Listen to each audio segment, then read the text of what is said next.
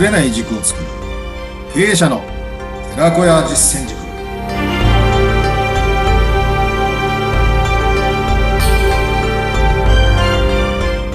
皆さんこんにちは。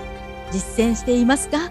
インタビュアーの水野紅子です。よえー、東京実践塾の斉藤です。よろしくお願いします。よろしくお願いします。さあ前回は人人材には3つのタイプがある。次年型、はい、可燃型不燃型っていうねお話を伺いました。いやあの私不燃型にして見られないようにしようってものすごく気をつけてます今。大丈夫です大丈夫ですかね。人材の財っていう言葉にもいろんなタイプがあるよなんていうお話がありましたね。本当にあのそういうのがあればあるほど経営者リーダーの人たちもその見極めが大変だななんていうふうにね思うんですけどね。うん、うん、うん、そうですね。はい。だからまずはその自分がやっぱ率先垂範して自念型になり、そしてそれを示していく。で、えそれを照らしていくことによってね、影響を与えていくことによって、そういう社員、えあるいはリーダーが育っていくんじゃないかなと思うんですね。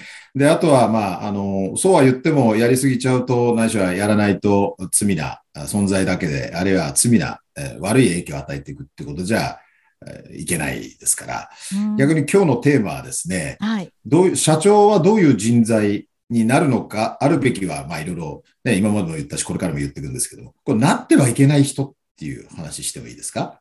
お社長になってはいけない人。うん。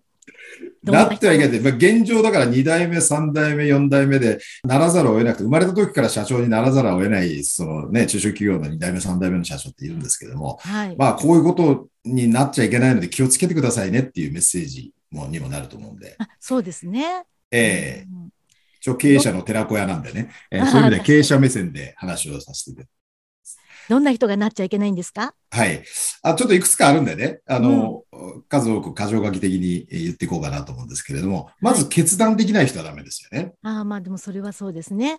ええー、あの、決断力の重要性って前、前、前回、えー、やりましたけれども、はい、やっぱり、あの、舵を、舵取りをしていく人ですから、やっぱり決断、加断って決めていかなきゃいけないっていうのもあります。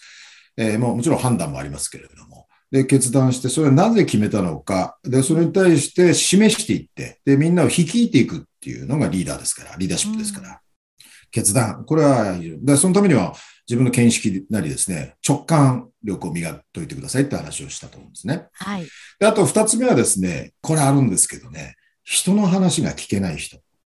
よくあるんですか？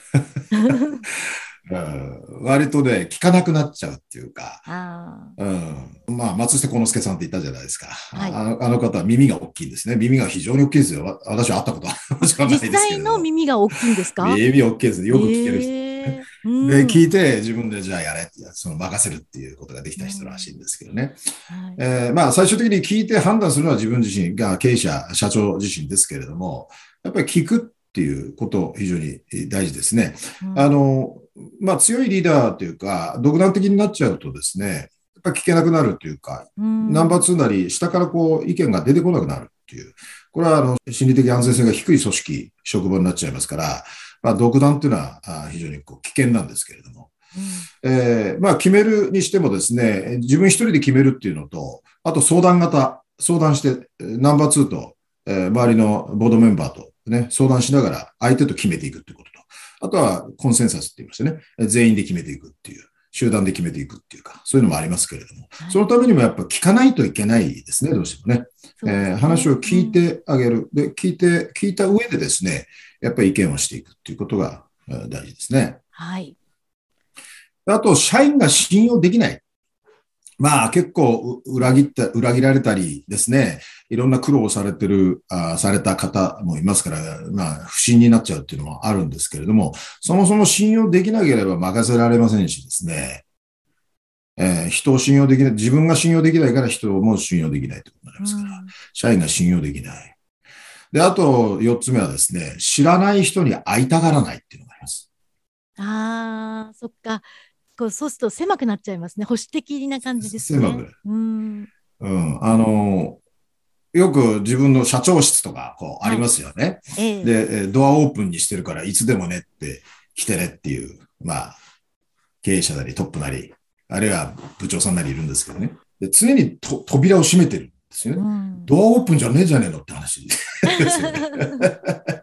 なんかやっぱりこもっちゃうというか、はい、あね、あの、個別には自分の、まあ、範囲でしかこう話ができないっていうか、うん、逆に、えー、いろんな人と会うことによっていろんな人の話が聞けますし、え視野が広がるんですけどね。うん。うん、ね。やっぱり経営者ってトップセールスにならなきゃいけないですから、まあ人見知りとかね、内向的とかっていろいろありますけれども、そういう中でも、まあ努力をして、いろんな人と会っていくことによってね、えー、まあ異業種交流会とかね、いろいろありますけれども、そればっかりで忙しくなっても困りますよ。はい、だけど、やっぱり人と会うことによって、これからいろんな、そのアイデア、いろんなものの見方ができるんじゃないかなと思うんですね。であと、こう、次は苦言は聞きたくないと。あまあ、聞きたくないですけどね。大事ですよね。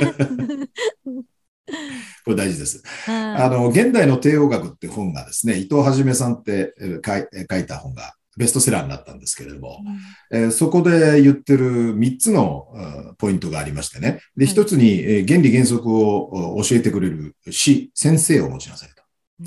うん、師、先生、メンターっていうのあ、ごめんなさい、先生を持ちなさいと。うん、2つ目にあるのが、直言してくれる、ね、側近を持ってったんですよ。で、側近っていうのは言うなればナンバー2であり、はい、えー、自分の、まあ、次のね、リーダーですね。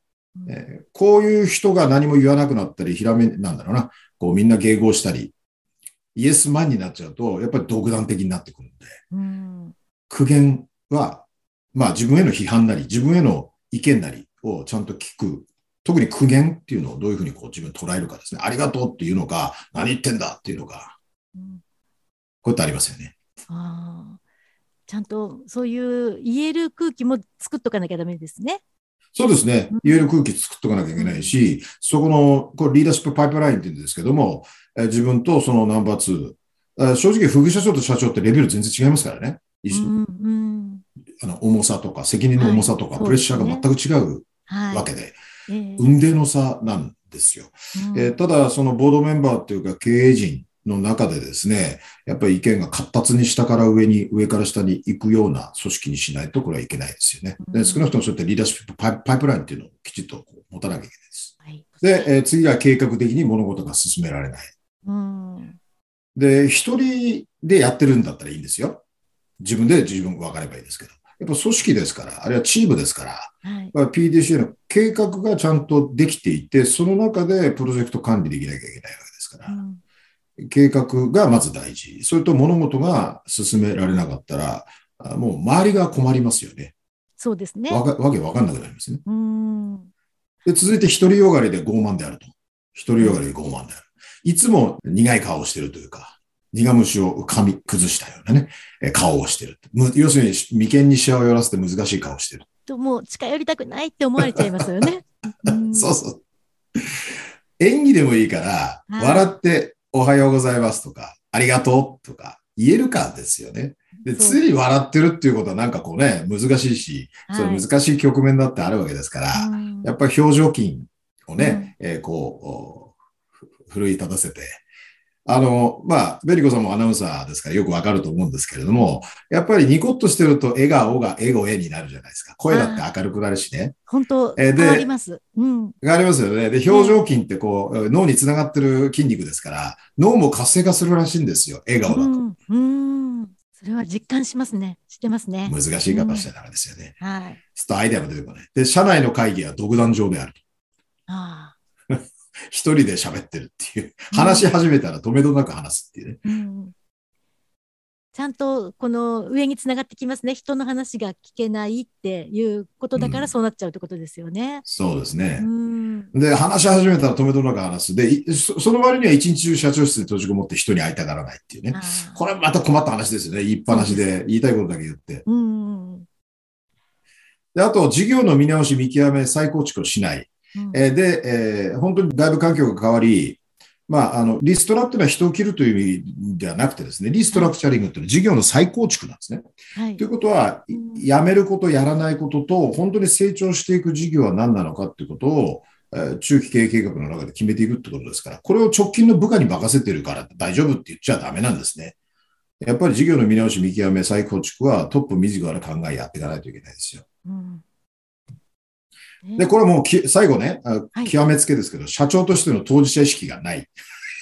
おというと。こんな、こんなあるかっていう、まあ、当事者意識っていうか、うん、オーナーシップなんですけど、これがなかったら話にならないんですけども、はい、まあ、社長としての、まあ、リーダーとしての覚悟があるかどうか。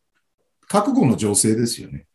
で覚悟があるってことは、本当に、えー、まあ、一言一言が重みがありますし、意思決定だってぶれません、ぶれないと思うんですよね。でここが薄かったりなかったりしたら、リーダーとして機能しませんので。うんこれ今あのいくつか挙げていただきましたけどこれが全部じゃなくて1個でも当てはまったらダメですよね。